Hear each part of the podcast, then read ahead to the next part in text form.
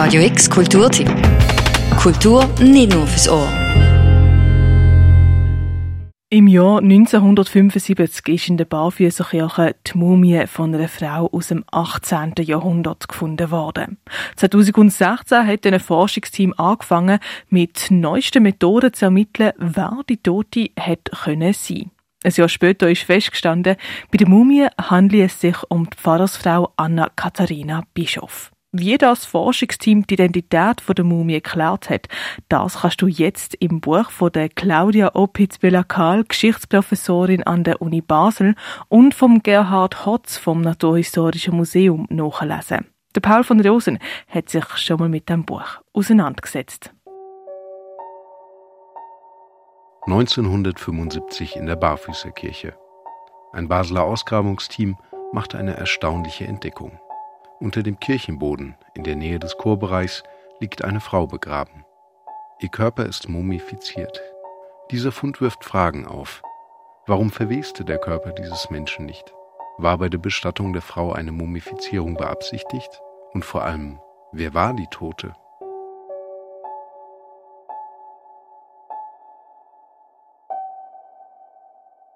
Schnell fand man damals heraus, weshalb der Körper der Frau erhalten blieb.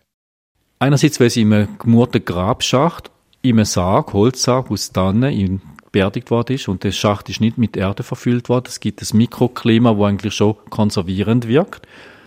Und zusätzlich ein Quecksilber, das im ganzen Körper ist, wo festgestellt worden ist, das ist toxisch und tut alle Bakterien abtöten. Also im Verwesungsprozess wird gestoppt. Die zwei Faktoren haben zu den unglaublich guten Erhaltungszustand. Also es ist die beste erhaltene Mumie in der Schweiz erzählt Gerhard Hotz vom Naturhistorischen Museum. Warum aber so viel Quecksilber in den Körper der Frau gelangte, war eine weitere Frage, die sich aus diesem Befund ergab. Anfang 2016 startete Gerhard Hotz mit einem großen Forschungsteam den Versuch, den Rätseln der Mumie auf den Grund zu gehen. Ambitioniert war vor allem das erklärte Ziel, bis April 2017 die Identität der Toten zu bestimmen.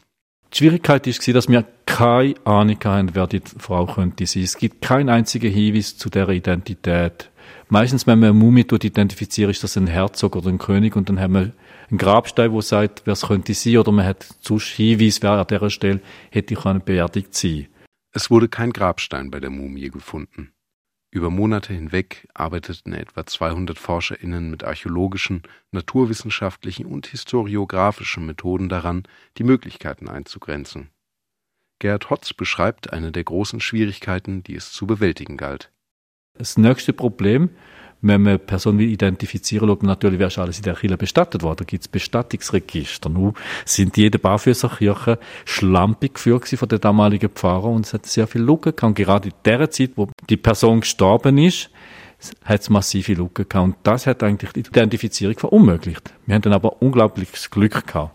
Die Arbeit des Forschungsteams, aber eben auch das Glück, sorgten dafür, dass heute klar ist, bei der Mumie aus der Barfüßerkirche handelt es sich um Anna Katharina Bischof eine Pfarrersfrau aus Straßburg, die 1787 in Basel verstarb. Wie das Forschungsteam bei der Recherche an den entscheidenden Hinweis gekommen ist und was ein Frauenschicksal im 18. Jahrhundert ausgemacht hat, kannst du in dem neuen Buch erfahren, das Gerhard Hotz gemeinsam mit der Basler Geschichtsprofessorin Claudia Opitz-Bellerkahl herausgegeben hat. Anna-Katharina Bischof Die Mumie aus der Barfüßerkirche Anna-Katharina Bischoff war durch ihre Verwandtschaft eingebunden in die bürgerliche Oberschicht Basels. Von ihr selbst sind aber keine Aufzeichnungen wie zum Beispiel Tagebücher bekannt. Frau Opitz-Bellerkahl vom Departement Geschichte erklärt, wie wir uns heute trotzdem ein Bild von ihrem Leben machen können.